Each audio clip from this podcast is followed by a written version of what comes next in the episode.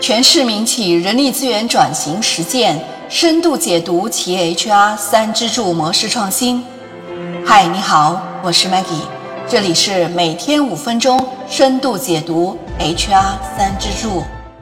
上一期我和大家探讨了为什么有些企业虽然实施了 HR 三支柱，但最终却失败了这个问题。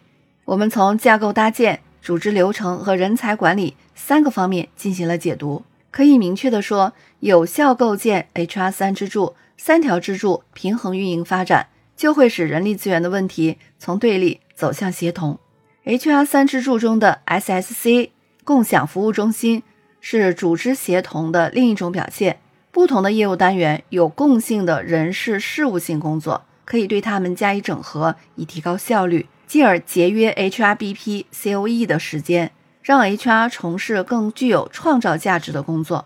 HR 三支柱有利于组织中的人才的协同、共享知识和成功经验，这对于业务间的跨界创新起到了支撑的作用。今天我们就接着上面的话题来说说中国企业的 HR 三支柱模式的构成。HR 三支柱理论告诉我们，COE 要紧贴战略，制定政策。HRBP 要以业务为中心，深耕业务需求，满足业务需求；而 SSC 是分散在各部门的独立运作业务，实现整体运作，提高效率。HR 三支柱经过二十多年的理论和实践探索，观点逐步完善，模式也逐步成型了。在大变革、大颠覆的时代，人力资源管理理念在变。内外部客户的需求也在变，甚至一些常识也在变。在这种背景下，人力资源管理如果被动的适应变化，前景堪忧。只有主动求变，在变化中大胆升级，才能生存发展，创造出更大的价值。结合前沿的理论，以及华为、腾讯、阿里巴巴等中国企业在 HR 三支柱方面的实践探索，我们提出了。中国企业的 HR 三支柱模式，这里呢，我们就给大家准备了这张中国企业 HR 三支柱模式的模型图。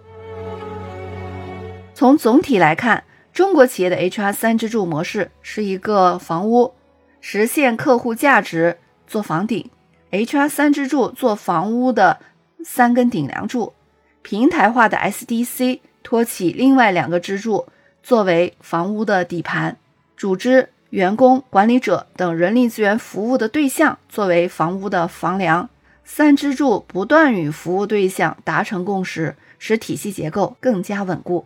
我们从 HR 三支柱分别来看，COE 创造战略价值，是 HR 的战略指挥部，为组织打破内外壁垒，营造开放的环境，驱动组织变革。HRBP 创造业务价值，是深入业务的特种部队，帮助业务成功。